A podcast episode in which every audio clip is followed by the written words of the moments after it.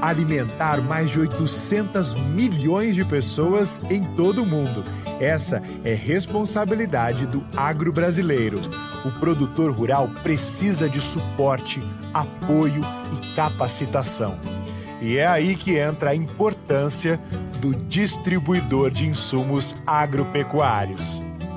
Aproximadamente 50% de todos os insumos que chegam ao campo hoje vêm através do distribuidor brasileiro. Onde estiver um produtor rural, haverá sempre o suporte de um distribuidor de insumos. E onde o distribuidor estiver, a Andave estará ao seu lado. Andave, a força que une a distribuição.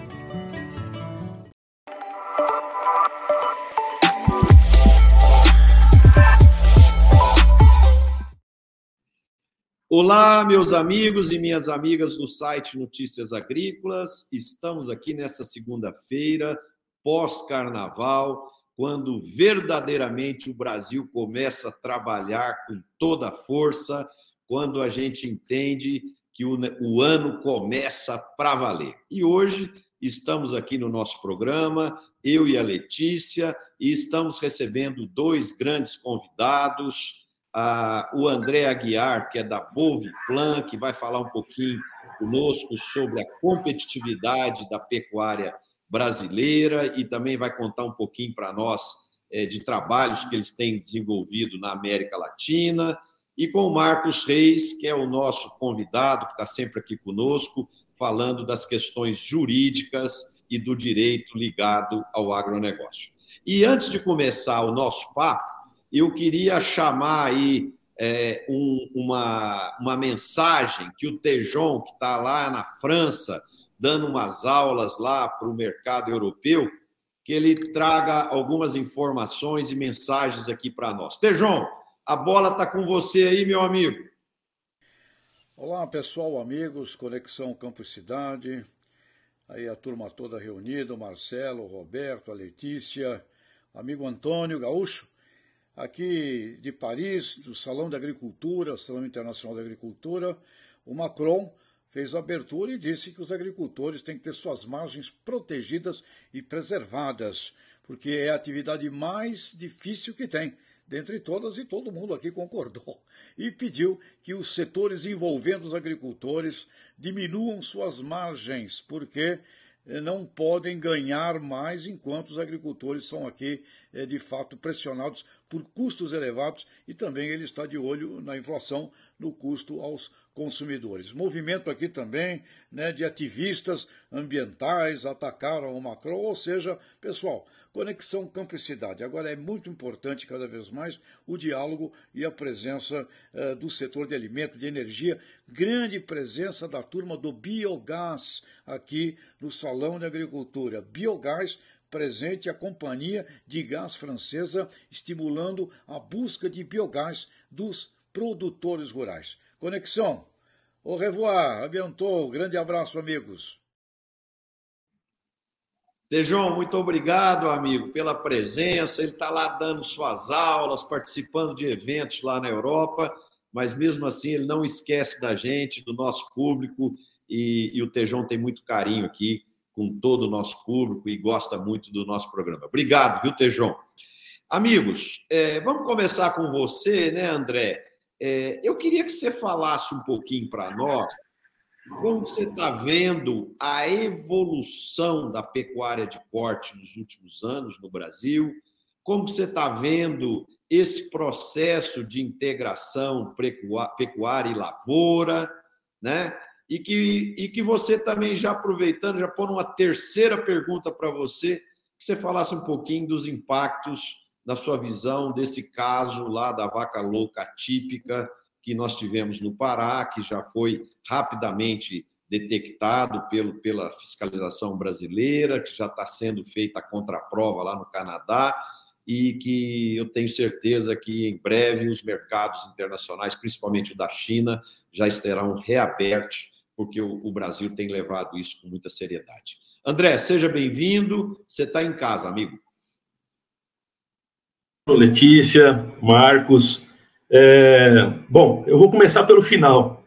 é, falar um pouco. Eu, eu gosto muito de não citar esse nome, né? E ter mal da vaca caída, é, é, encefalopatia, né? Então, vou chamar pelo nome, porque fica parecendo que é uma doença que é, é muito grave e a gente chama de forma atípica e, e acaba uh, abalando o mercado, né? Abalando não só o mercado, mas também os consumidores querendo saber o que está acontecendo. Então, se você bota o nome é, correto para é, para essa doença, fica até melhor no mercado, né? E fica melhor também para uh, todo o ambiente produtor e consumidor.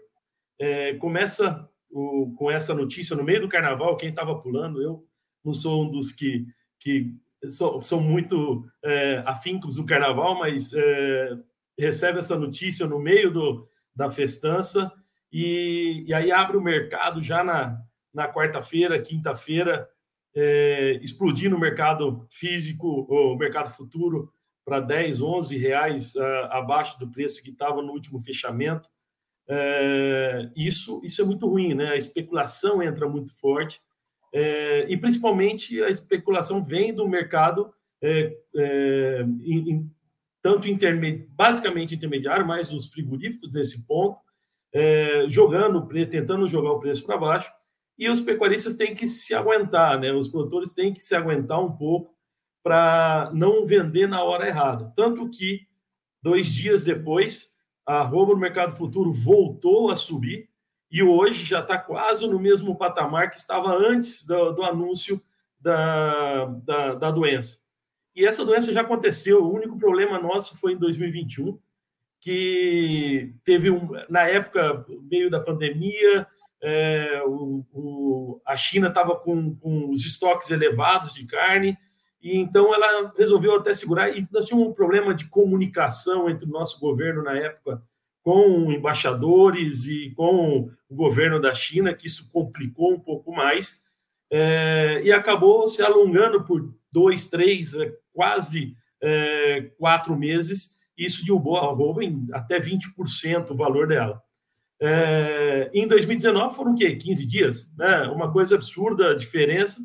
E a gente espera né, que seja um período, é, quem sabe, de 15 dias, como foi 2019, mas eu acho que está mais para o mercado aí daqui é, três semanas de, de para resolver tudo isso. O governo atual está se movimentando, o ministro, os assessores na parte de sanitária estão tá, se movimentando, é, reuniões com é, o embaixador da, da China aqui foi, foi muito interessante, muito bom para o mercado interno, e por isso que acabou é, recuperando rapidamente essa roupa do mercado futuro, né?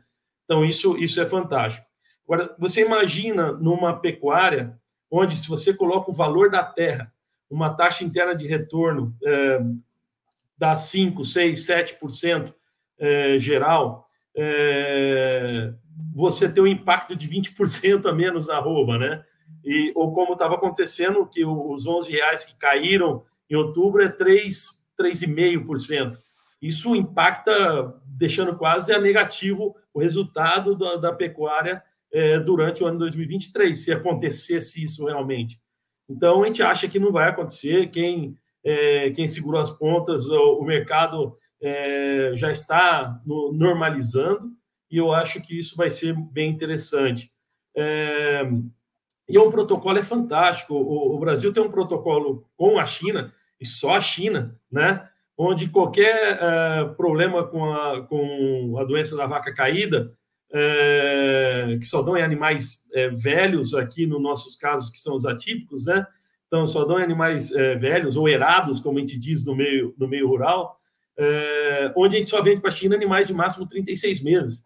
Então, é uma coisa meio, meio, meio esquisita né, de entender. Na época que foi assinado esse protocolo sanitário, foi fantástico. A gente precisava de um negócio desse para conseguir alavancar as vendas com a China.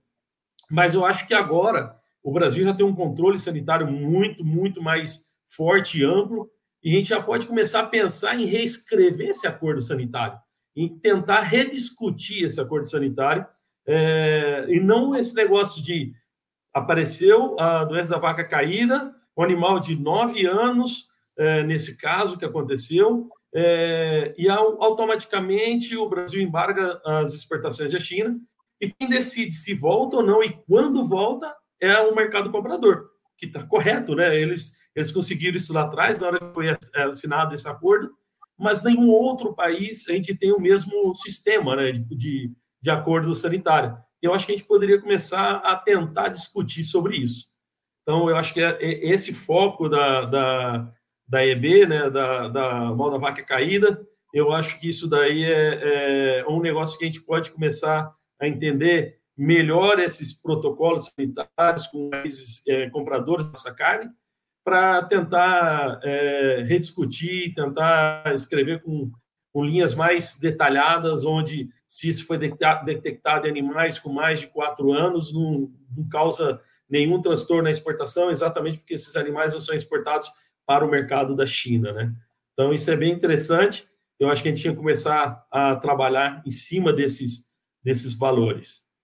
E André. quanto a, a, ao resultado financeiro do nosso negócio, eu falo nosso, que além da, de consultoria, a gente tem a, a produção é, pecuária e agrícola na, na, na família, é, é, um negócio complicado, principalmente quando você coloca o valor da carne. A gente estava até discutindo isso, que antigamente o, o, o o Brasil precisava segurar o pessoal no campo para conseguir ter produtores né, de comida no campo. É, mas agora é, nós precisamos segurar é, o que estão lá, porque ganhar dinheiro, como antigamente, para você conseguir comprar uma terra com dinheiro ganho na pecuária, vamos dizer assim, era muito mais é, possível, vamos dizer assim. Uh, hoje em dia, você comprar terras com dinheiro que vem exclusivamente da pecuária é, é muito complicado. É bem difícil. Não é impossível, mas é bem difícil. Então, para você ver como é que é, é estranho, você produz uma coisa, trabalha na terra e com essa produção, mesmo que você seja muito bom no negócio, você ainda tem esse problema grave que você não consegue é, adquirir patrimônio terra então, você acaba tendo que ir aumentando cada vez mais a produção dentro da própria área. E aí você entra nos riscos agronômicos, porque você depende demais de clima, né? E você entra nos riscos financeiros da questão de é, fertilizantes. Você imagina quem explorava intensivamente a pecuária nesses anos é, para trás, onde os fertilizantes estouraram de preço. Como é que foi a nossa vida nesse, nesse período. Foi triste, tivemos que segurar, tivemos que uh, amansar um pouquinho e não dar um passo atrás, mas frear os passos que a gente daria adiante, né? Então, isso foi bem complicado. Então, é, é um negócio é, muito interessante, é, é, apaixonante, e só que os números têm que ser na ponta do, do lápis para você não dar com os burros na água, né? André. Esse, esse viés que você colocou aí, o André, é de não conseguir comprar mais terras, realmente está muito difícil para todas as, as atividades, porque a terra nos últimos três anos no Brasil valorizou em média 127%, enquanto a inflação no mesmo período foi 23%. Então, você vê, é um ganho real de mais de 100%. Então, hoje, é, é, não é fácil comprar é, a terra com tirando é, da própria atividade. E Letícia, pergunta sua, por favor.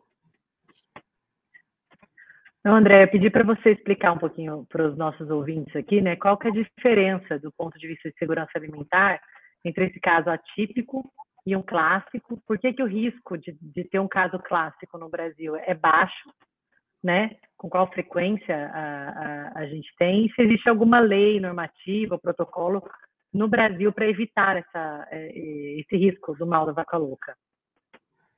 Boa, muito boa pergunta. É, é o seguinte, é, nós, nós, nós temos uma instrução normativa que ela determina que é proibido dar qualquer alimento de origem animal para bovinos, ok? É, isso não passa com frangos, é, porque é outro sistema, então não tem problema. Mas com bovinos é proibido, e, e, e, não se utiliza isso desde 2004, se não me engano, que entrou essa normativa, é, é 2004. E a, o caso clássico, né, que é o caso que causa problema, nós nunca tivemos, quem teve foi a Inglaterra e nos anos 80 e 90, é, nós nunca tivemos exatamente porque a gente não utiliza alimentos de origem é, animal com bovinos. É, o caso é, atípico, que é uma. Porque tudo está em cima é, do prion, né, no, no, cérebro do animal. É, que quando você vai ficando velho, você acaba a, ocasionando umas mudanças nessa proteína e aí a, a, ocasiona os casos atípicos, né? E, e, esses casos atípicos não têm é, perigo nenhum de disseminação nem no rebanho, né, internamente dentro das fazendas, e nem para a população. Então, a gente não corre risco é, é, alimentar para o nosso consumidor final é, nenhum. É, inclusive, como eu disse que eu não sou um dos que, que gostam de carnaval, mas eu gosto do churrasco. Então, praticamente todos os dias a gente fez churrasco, a gente não deixou de comer carne é, é, porque não tem, não tem esse perigo. É, animal de nove anos é, com um caso atípico, quer dizer que não tem, não corre risco nenhum, foi para o Canadá, está sendo feita a conta-prova lá é, e vai mostrar que esse caso é atípico e o, mercado, se Deus quiser, volta mais rápido uh, aos patamares anteriores que uh, por fim a, a arroba estava recuperando depois de uma baixa é, absurda, né, de 20% entre o pico da arroba e até hoje. É, estamos falando de 320 São Paulo para uma arroba hoje de 270, 280. É, então, a gente, a gente precisa dessa recuperação exatamente para conseguir recuperar é, o poder de produção do, do, do, do pecuarista. Né? Marcos? Microfone fechado, Marcos. Isso, pronto, pronto. Tudo bem, André? Tudo bem, Marcelo, Letícia? Sempre um prazer estar aqui no, no Conexão Campo Cidade com vocês, né? André, eu, eu queria. Hoje aqui eu estou de leigo, né? Se, se eu puder colaborar com alguma coisa de jurídico, mas eu quero aproveitar, quero aproveitar esse momento. Me fala uma coisa, André. Uma coisa é, é tem o mal da vaca louca e, e, e tem a febre aftosa. É, é, quais são as três principais doenças que, que impactam, é, é, que podem impactar comercialmente o, os rebanhos do Brasil e de qualquer lugar onde isso se aplique, e, se, e, e quais as consequências disso para a saúde, porque é, saúde humana, porque isso aí sempre me intrigou. É, acontece isso, acontece aquilo, eu falei, escuta, mas não causa mal? Que mal que causa? Todo mundo continua comendo, eu nunca vi ninguém morrer, nunca ouvi falar nada disso. É, isso sempre para mim foi um mistério, André. Como é que se impacta o preço se é que não faz mal? É, me explica, André, por favor. É, isso, isso, é bem interessante. Uh, o, o, basicamente, as duas piores são as que você colocou agora. Né? Antes, para a gente, era só aftosa, né? E agora aparece o, o mal da vaca caída. É, o, a aftosa não causa nenhum dano para o ser humano, nenhum problema, nenhum, zero. O único problema é que o animal não ganha peso e causa um baita problema para o produtor. O produtor, sim, esse está enroscado quando acontece um caso de aftosa dentro da fazenda dele.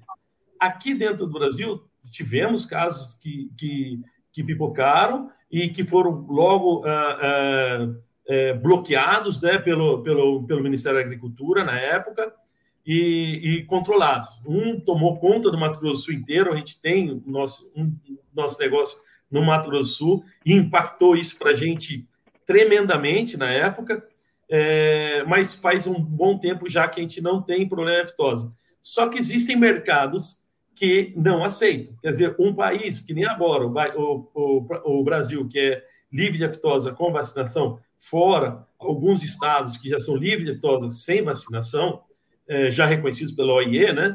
É, o que acontece? Nós, é, se acontece qualquer brote de aftosa, no, no nosso caso, existem vários países, vários, que bloqueiam a exportação exatamente porque isso virou uma barreira não tarifária, ok? Então, isso, é, eles estão dentro da lei, estão dentro, olha, não quero, né? Eu, é, se vocês usarem é, ketchup na batata frita, é, a gente não vai comer, comprar batata frita do Brasil. Legal, é, é um, uma opção deles. Então, se vocês tiverem aftosa, tiverem qualquer problema de a gente para a compra de carne de vocês.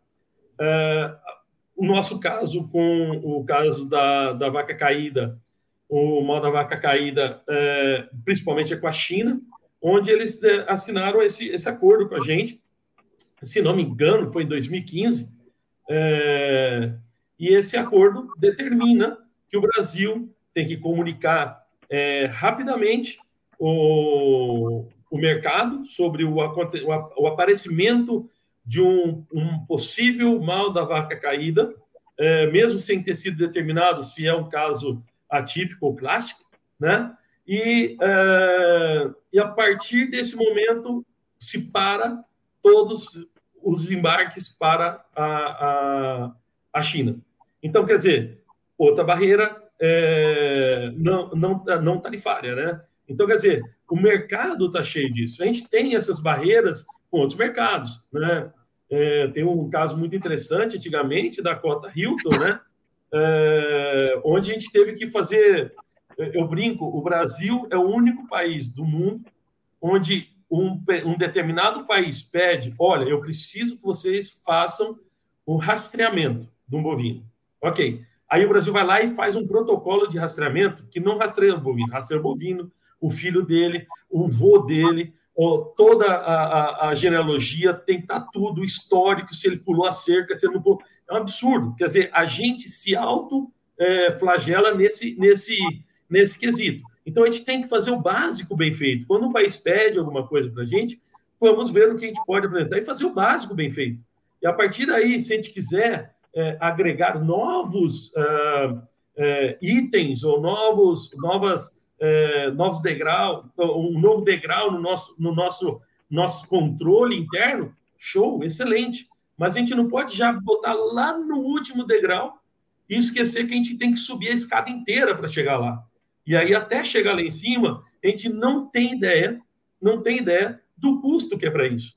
Quer dizer, a gente vai na Colômbia, a Colômbia, até pouco tempo atrás, a gente, a gente trabalha bastante entre Colômbia e, e Bolívia.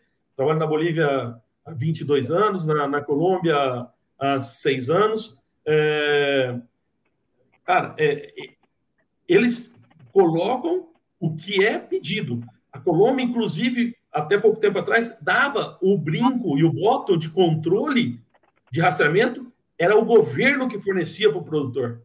Quer dizer, eles querem que faça o controle, mas eles dão um subsídio para a gente fazer o controle nesses países. Show, excelente. Né? Então, quer dizer, tudo isso é, é, é, é, é muito... outra barreira que nós, nós sofremos e vamos continuar sofrendo é com a parte ambiental. Né? Isso é drástico para a gente. A gente está escutando o que o Tejão falou lá na França, né?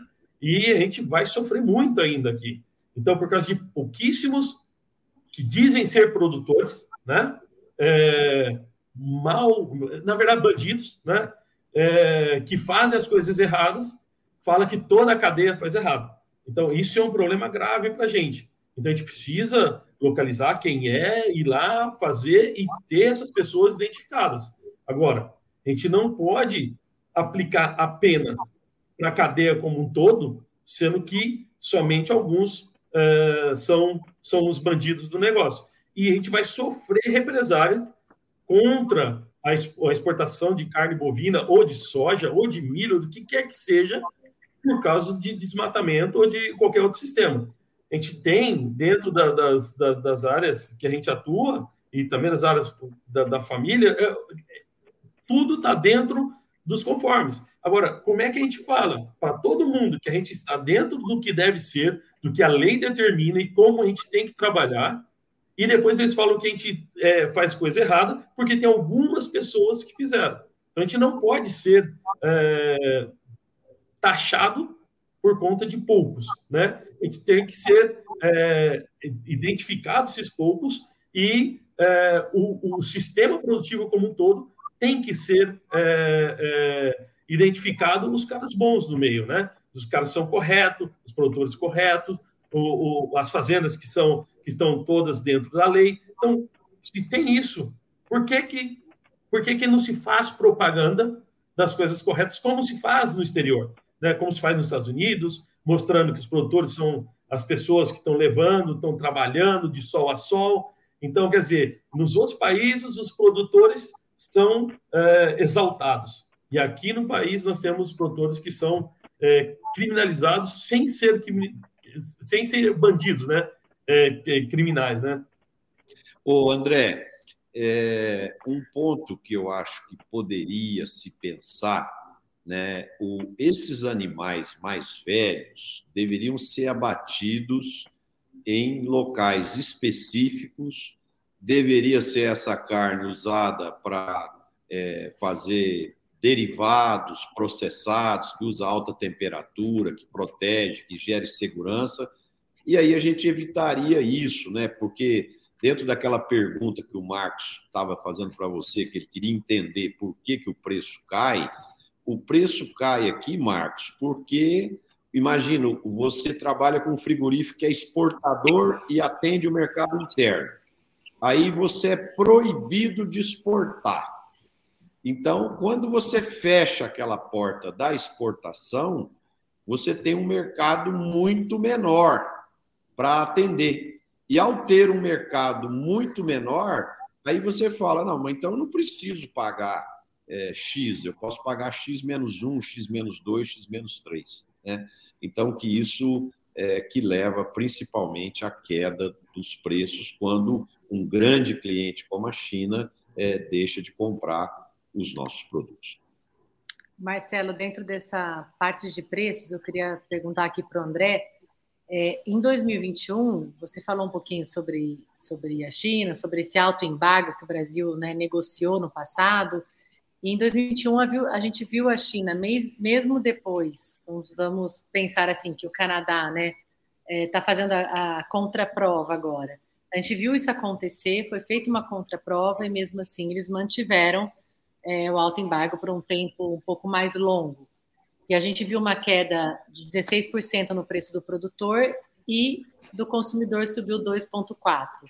Então, você acredita que, é, elevando as margens dessas empresas, né? O Marcelo acabou de comentar é, a lei da oferta e da demanda, a gente vai ter mais carne entrando no mercado interno, devido à quantidade que vai deixar de ser exportada. Então, eu queria que você falasse um pouquinho é, disso, como você imagina que vai acontecer com esse preço aqui para os nossos pecuaristas que nos atendem, e também de oportunidades para esse pecuarista, talvez de reposição de animais para engorda nesse momento, e como você enxerga que ele deve lidar com o preço na pecuária é, devido a esse caso. É, bem, é o seguinte, vamos lá, vamos tentar é, pena que eu não tenho bola de cristal para prever o futuro, né? Senão, pelo amor de Deus, ia, a gente conseguiria fazer muito dinheiro no mercado. É, mas o pensamento básico agora é o seguinte: é, é, é muito simples de ver. O boi China está fora, não tem nem mercado do boi China enquanto isso. Aí nós temos um mercado de machos, é, novilhas e vacas, ok? Se prestarem atenção no histórico do preço, desde que se falou do mal da vaca caída dia 9 de fevereiro, não, 17, perdão, 17 de fevereiro, faz o que, 10 dias. É, daí em diante, não houve, não houve nenhuma alteração no preço das fêmeas. De vaca e novilha continua o mesmo. O boi teve uma queda é, até fortinha, mas que é, estava subindo o preço. Então, quer dizer, mas era o boi do mercado interno, porque não era o boi de exportação para a China. Tanto que o boi de exportação para a China era o boi de mercado interno, mas um sobrepreço, né? Porque era o boi de exportação para a China.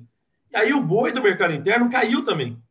Só que é interessante que, mesmo caindo, e lógico, frigorífico, na hora que abate, o, o vilão não é, é, o pecuarista, o vilão não é frigorífico, o vilão, o vilão é no mercado. O problema do mercado é que ele, ele tem vida própria, né? ele, ele se autoajusta. Então, na hora que o mercado, o pecuarista viu que tem uma oportunidade, o perdão, o frigorífico viu que tem uma oportunidade, ele tenta jogar o preço para baixo, porque ele tem que proteger o negócio dele. Só que ele continua vendendo para o mercado interno. O mercado interno, o valor do mercado interno continua o mesmo.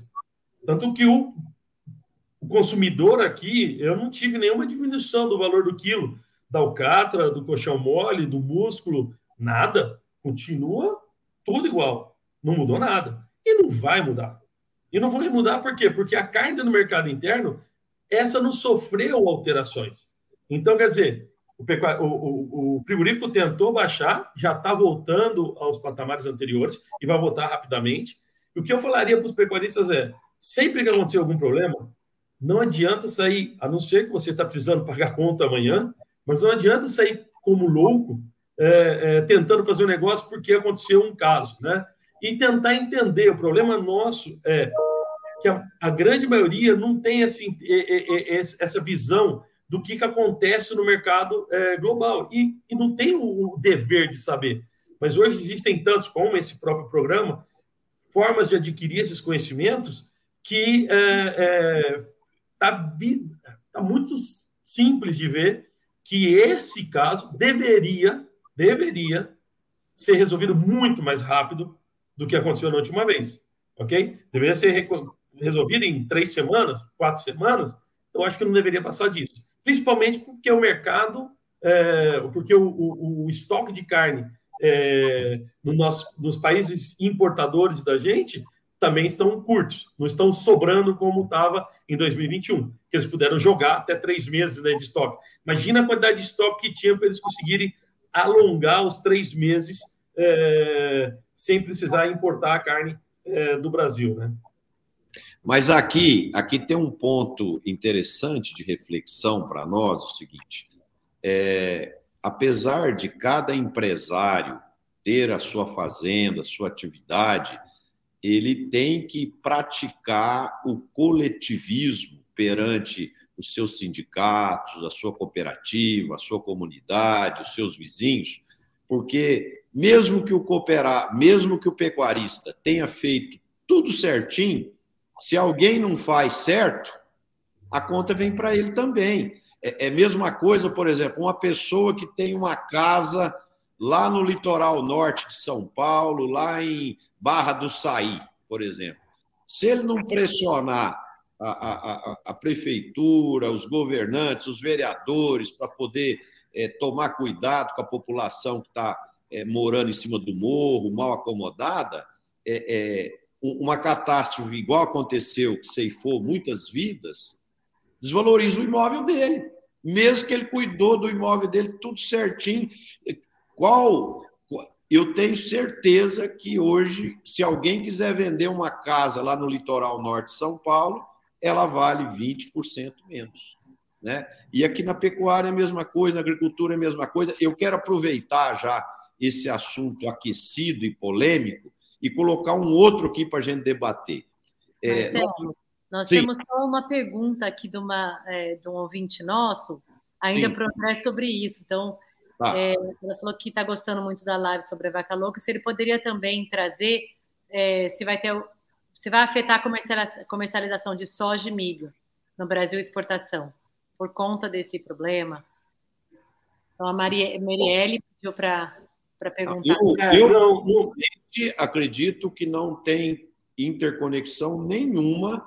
Uma coisa é o bloqueio é, é da exportação da, da carne, por questão dessa doença típica, que já vai ser esclarecida, e a gente torce muito para isso ser contornado o mais breve possível, para criar o mínimo de impacto possível para a atividade da pecuária. Agora, as exportações de soja e milho estão totalmente normais.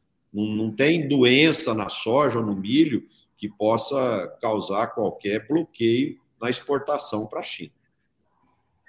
Ah, Mas... Eu é, concordo, concordo completamente. Eu só vejo um ponto que pode afetar o mercado da soja e milho se isso prolongar muito no, na volta das exportações, afetar o preço é, interno do, do boi.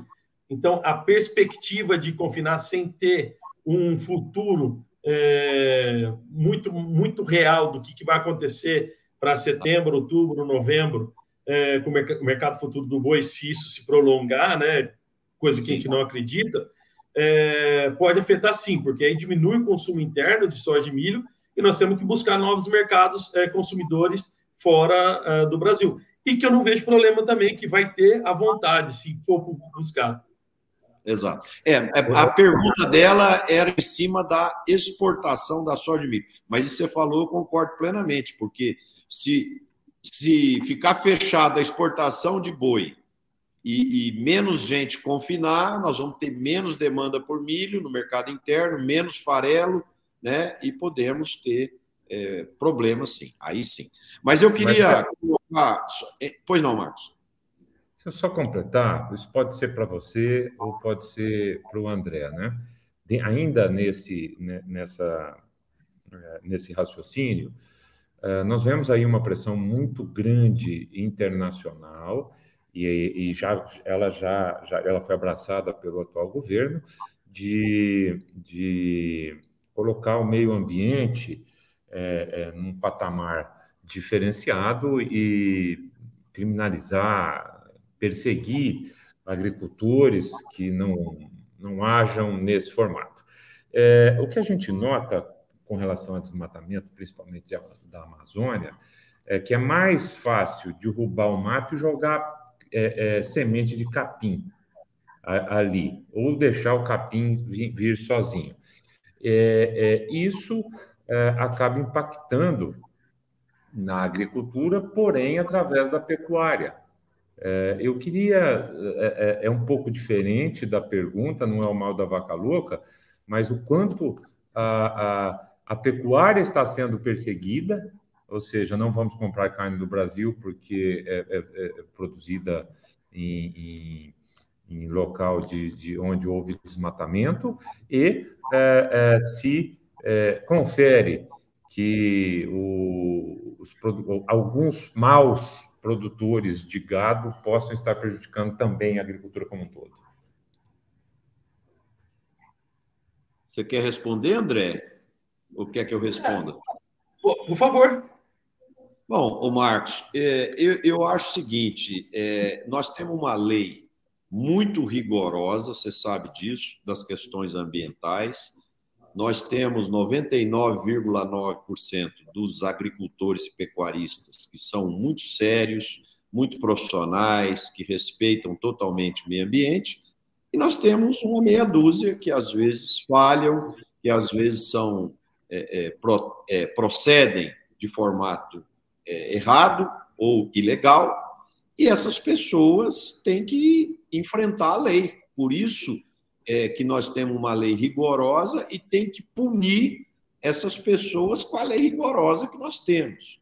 Né? Agora, o, o ponto que eu ia colocar aqui, que é polêmico também, que de uma certa forma tem uma conexão com o que nós estamos falando, é, a gente fala aqui no programa que o mercado tem cada vez mais, principalmente a Europa, os Estados Unidos, o, Japão, os países mais desenvolvidos, tem trabalhado forte para que os fornecedores cumpram os valores de ESG, que é as questões sociais, as questões de governança e as questões ambientais. E a semana passada aconteceu um negócio muito desagradável para o setor, né? Houve uma falha, nós não estamos aqui para crucificar ninguém, mas houve a falha lá no Rio Grande do Sul, na área de, de, de produção de vinhos, né? Um, um, um, formato de contratação de mão de obra não tão adequado, com alojamentos não tão adequados, um volume de trabalho não tão adequados, né? Então, então eu acho assim, nós brasileiros estamos numa ação muito forte de resgate da imagem ESG do agro brasileiro como um todo. Né? Então, quando acontece fatos como esse, é, isso tem uma capacidade de multiplicação muito grande. Né? Então, isso causa um estrago na imagem do agro brasileiro muito grande. Né? E, e tipo assim, os gols que a gente marca é, é não são tão divulgados. Mas quando a gente toma um gol debaixo das pernas, aí é está é, nas redes sociais, está rondando o mundo inteiro e, e, se falando disso, daquilo. Então, eu acho que este fato deveria servir de um alerta para todos os empresários e tomar mais atenção com essas questões ambientais, essas questões sociais dos trabalhadores e tudo, para a gente é, é, continuar nesse caminho de resgate dessa imagem, porque imagem, pessoal, vale dinheiro. Né? Com imagem, você ganha dinheiro. Né? Então, quanto melhor for a imagem institucional do nosso agro, mais captura de valor nós podemos ter. Não sei se vocês concordam comigo. Isso é importantíssimo, né, Marcelo? O Brasil ele é muito grande, heterogêneo. A gente tem é, diversos tipos de plantação, de culturas aqui, e uma imagem dessa e esse efeito multiplicador pode prejudicar onde a gente menos imagina. Né? Então, esse cuidado pelos empresários e, e pelas empresas é, com as pessoas que trabalham e com o método de produção, seguindo as leis brasileiras, eu acho que é de suma importância, porque pode causar estragos, é, muitas vezes irreversíveis, né? perdas é, muito grandes para a gente. E eu até ia trazer um tema aqui, né, já que a gente não teve junto no Carnaval, né, reproduzimos um programa. Tinha muita gente além da, da, das conversas de carnaval aí, temas de escola de samba, camarote, as fofocas das celebridades, a gente estava com as colheitas de soja e plantio de milho ocorrendo Brasil afora, mas a gente também teve um caso é, muito destaque, com muito destaque na mídia, que foi o Carnaval Vermelho, né, no qual os militantes do MST realizavam as tentativas de invasão em São Paulo, Paraná e Mato Grosso do Sul. E a justificativa deles é para que, se eles fizerem essa, essa, essas tentativas de invasão, vai acelerar o processo da reforma agrária nesse governo, mas eles estão desconsiderando que essa invasão de propriedade privada é crime, né? Está previsto na Constituição o direito de propriedade privada. Então, eu acho que é um tema importante para a gente ficar atento. A gente não deve é, combater isso dessa maneira, e eu espero que, na verdade, o governo entenda essa importância, não ignore isso que está acontecendo, entenda a importância do setor para a economia, um terço, um terço do PIB, saldo positivo da balança, geração de empregos, e o tanto que esse setor é necessário para o país. Então, essas, essas propriedades, é, a maioria delas, né, todas produtivas. E eu, eu queria compartilhar com vocês aqui que houve uma solução interessante para esse caso esses dias, é, que era criar um aplicativo onde todos os que estão demandando né, mão de obra, a gente não falou um pouquinho aqui sobre mão de obra escassa, depois eu até poderia falar um pouquinho sobre carreiras e profissões aqui do agro, é, a gente cadastrasse, as empresas cadastrassem essas, as vagas que estão em aberto, quem a gente está precisando, esses salários, e esses movimentos pudessem também cadastrar pessoas que têm tanta vontade de trabalhar no campo, porque mão de obra está escassa, a gente está precisando de profissionais mais capacitados que pudessem fazer essa junção, sabe? E, assim, talvez, é, extinguir esse, esse infortúnio, né, que é essas invasões em propriedades é, privadas. Então, achei interessante para trazer para vocês, porque eu acho que a gente deveria valorizar mesmo essa propensão ao trabalho, ao esforço, ao mérito, e trazer essas pessoas para dentro do trabalho, que tem grandes salários, imensas oportunidades de carreira, imensas é, é, oportunidades profissionais, principalmente com o Agro 0, digitalização. Então, quem trabalha com, com softwares ou desenvolver, mas fazer um trabalho conjunto aí para aderir essa mão de obra dentro das fazendas. Legal, eu concordo com você. Marcos, você como jurista, é, esse carnaval vermelho da Letícia, o que, que você tem a comentar? Bom, uh, vamos lá. Essa, diferentemente do que muitos pensam, uh, na minha opinião, uh, esse Carnaval Vermelho, esse, esse, essa retomada de invasões, ela não se, se deveu e não está se devendo a, a, uma posição do atual governo foi muito mais embalado na, na posição infeliz, muito infeliz, a meu ver, do, do, do, do ministro Barroso, né? é, de, não sei qual foi a intenção dele, mas é, é a, a, suavidade de se pensar no, no, no, no social do, do homem do campo que quer produzir e não tem terra, e onde há terra devoluta, terra sem produção, é, é, ela deveria ser ocupada por essas pessoas, que é um problema do Estado, e automaticamente a criação de, de comitês de conciliação. Né? Ah, então, muito mais a, es, a este pronunciamento por escrito do ministro num, num processo específico é, é, e que se disseminou judiciário afora que, e que traz uma insegurança jurídica muito grande, porque os tribunais superiores são o farol do judiciário brasileiro de, de segunda instância, e principalmente de primeira instância, né? porque é a primeira instância que enfrenta é, é, o, o, o, problema primeiro. Eu defiro uma reintegração de posse ou não defiro? Eu, eu, eu defiro é, um pedido ou não defiro? Eu julgo assim ou eu julgo assado? É o juiz de primeira instância. É o juiz da, da, da comarca onde está a fazenda que foi invadida e assim por diante.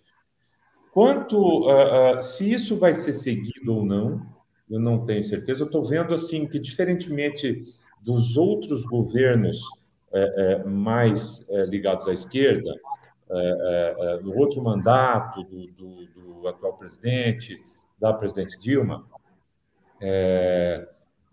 as reações a, a, a, invasões eram diferentes das reações do agora, por incrível que pareça. A, a, a sociedade agrícola e pecuária está muito mais organizada. E isso, isso eu vejo com grande temor de, de, de, nós levarmos a violência ao campo. Ou seja, a justiça que deveria estar preocupada com, com o que fala e automaticamente com o que determina, né, é, é, pode é, é, é não ter pensado que aconteceria isso, mas eu temo pela insegurança no campo. Nós já estamos ouvindo falar de homens encapuzados, atirando e usando de violência e etc.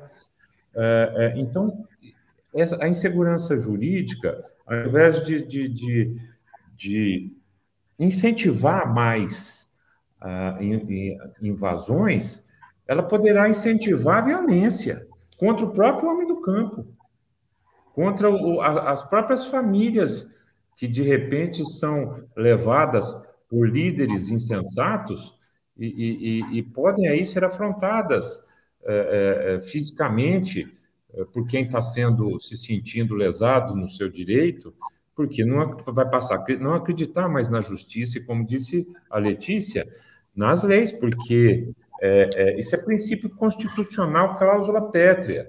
Não é uma questão, Marcelo, de é, é, é, ser a propriedade rural ou ser urbana. Os princípios são os mesmos, tá? Não se pode invadir propriedade privada, ponto final.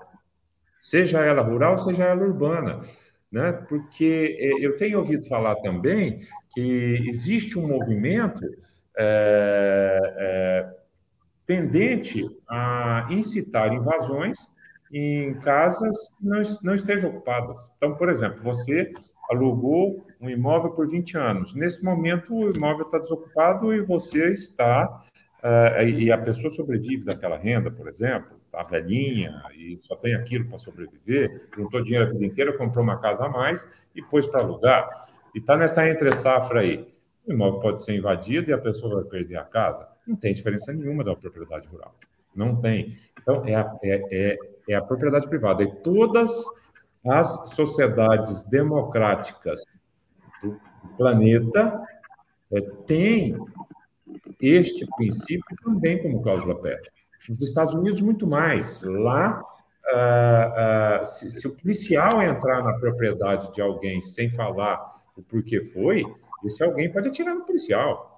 É, é, é, é, usos e costumes de lá é muito, levam a, ser muito mais grave. Agora, deixa eu colocar uma coisa para vocês que eu fiquei sabendo aí.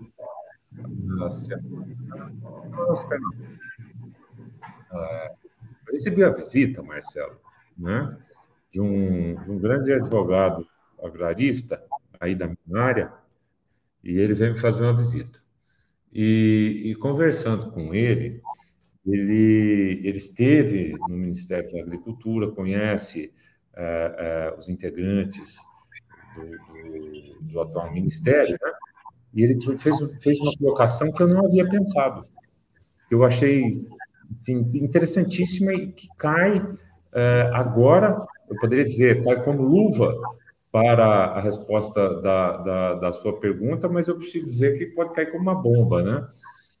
Uh, primeiro, não se quem está ouvindo a gente sabe, mas a época em que mais houveram invasões uh, no Brasil não foi no governo Lula, não foi no governo Dilma, foi no governo Fernando Henrique Cardoso, tá? Na realidade, mais desapropriações, porque invasão, gente, ela tem que estar ligada à desapropriação, né?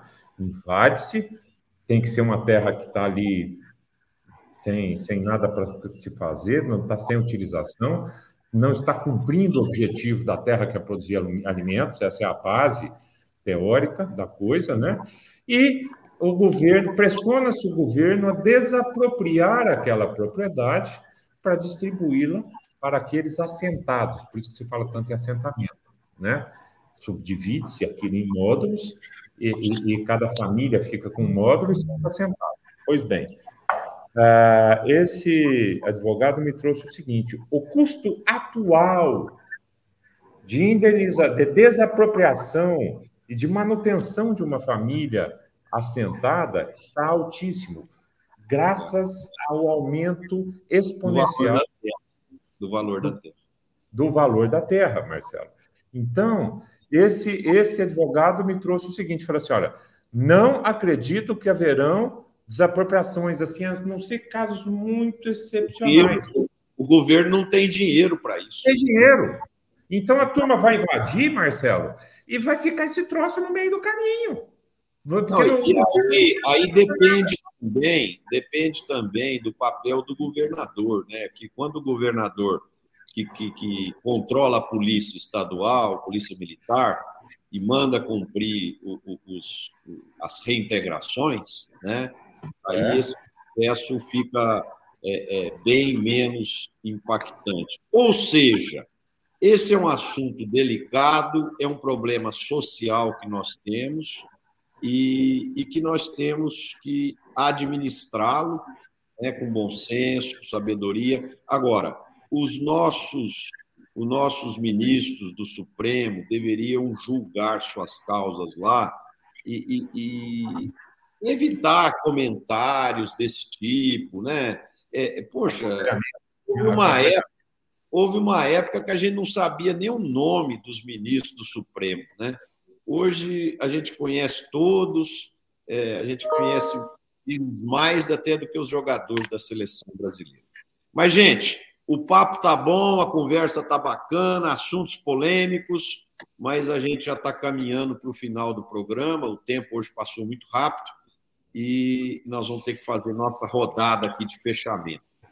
O André, queria que em um minuto aí você deixasse sua mensagem para os nossos internautas aí e desde já quero agradecer a, a sua presença, que foi maravilhosa, é, mostrou muita sabedoria e nós queremos trazer você aqui outras vezes, viu? Deixa sua mensagem para os nossos internautas aí, por favor. Muito obrigado, Marcelo, Marcos, é, Letícia.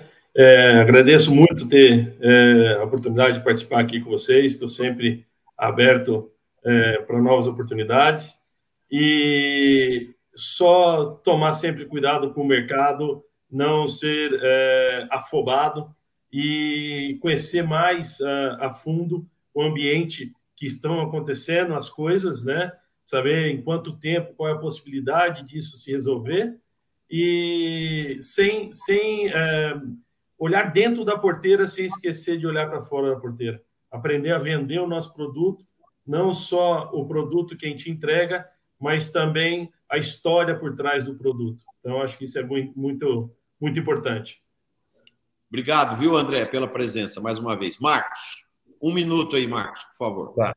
Bom, é, eu, eu, gostaria de agradecer a oportunidade de estar novamente com, com mais um time seleto, viu, Marcelo? É sempre gente de primeiríssima linha. E eu queria deixar o seguinte recado: falar, olha, todos os ouvintes participem mais de programas como esses, participem mais de, de, de debates como esse, porque é só alinhando o discurso que nós conseguiremos falar uma linguagem só, falar numa linha só. E só com muita organização, que depende de uma linha só, de, uma, de, de menos é, é, é falatórios e mais objetividade nas macro questões, é que o Brasil vai conseguir se defender e se manter nesse patamar de, de, de primeira, de primeiríssimo mundo, de primeiro do primeiro mundo do agronegócio brasileiro. Nós precisamos estar maduros suficientemente para isso. Só se faz isso com cooperação, só se faz isso com debate, só se faz isso com muito alinhamento e conhecimento. Então, obrigado, Marcelo, em nome do Agro. E também, André, também Letícia, viu?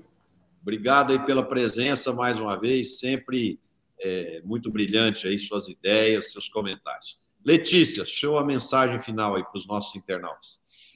Primeiro, eu queria agradecer né, aos nossos convidados aqui, ao Marcos, pela é, sua posição, trazer as leis, a necessidade de diálogo, e ao André, que da Boviplan, que eu é uma empresa que eu respeito bastante, conheço muito o sócio, né, o Rodrigo Paniago, ele é meu diretor técnico aqui também do Juro do Material Escolar, e sempre com muito critério técnico para poder resolver as coisas. E foi uma, um papo muito importante aqui sobre a pecuária brasileira e que a gente trouxe essas oportunidades e necessidade né, de fazer as contas, fazer a gestão correta, não ser afoito, mas ao mesmo tempo se prevenir, entender de mercado, né? Fazer pecuária não é só no pasto, né, né André? Tem que fazer conta, tem que fazer gestão tem que trazer as novas tecnologias e tem que entender dos mercados internacionais também. Então, agradeço a todos os ouvintes e até semana que vem. Obrigada, Marcelo. Obrigado, Letícia. O meu comentário final aqui é, hoje pela manhã eu, eu estava assistindo o programa do Datena na Rádio Bandeirantes e ele entrevistou o nosso ministro Carlos Fava. E, e eu fiquei muito satisfeito de, de ver as posições do nosso ministro, a simplicidade dele, a humildade, a forma brilhante de como encarar o agro brasileiro e os desafios que nós temos pela frente. É, eu posso dizer que nós estamos muito bem servidos com o nosso ministro, liderando aí o, o nosso agronegócio. É, também fiquei muito feliz de ver o Datena, um jornalista urbano, defendendo fortemente o agronegócio, enfatizando a importância do setor.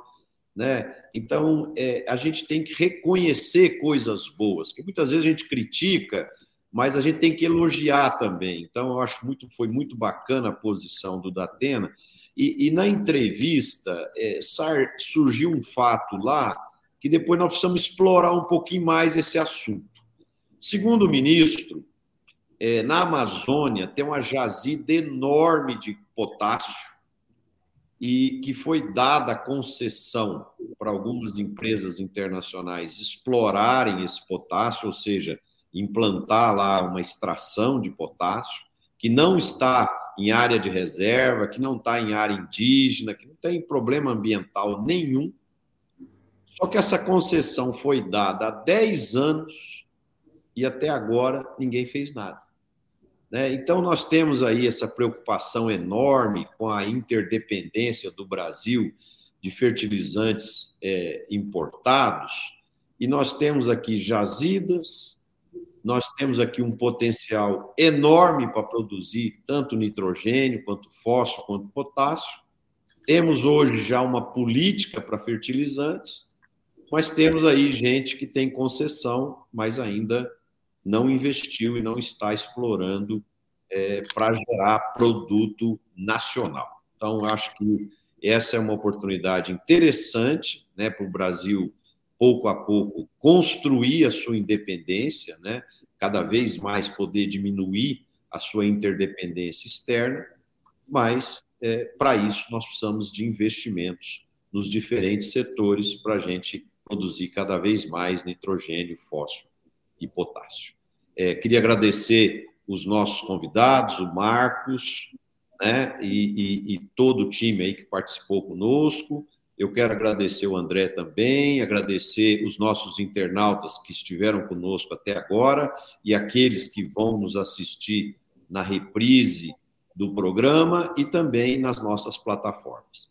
Quem gostou do programa, bote um like aí, compartilhe com seus amigos, para que o nosso programa se torne cada vez mais conhecido, assistido e para que ele possa cumprir seu objetivo maior de unir o público urbano e o público rural. Um abraço a todos, uma excelente semana e a gente se vê novamente na próxima segunda-feira com mais um programa Conexão Campo Cidade. Um abraço a todos. Um abraço, tchau, turma.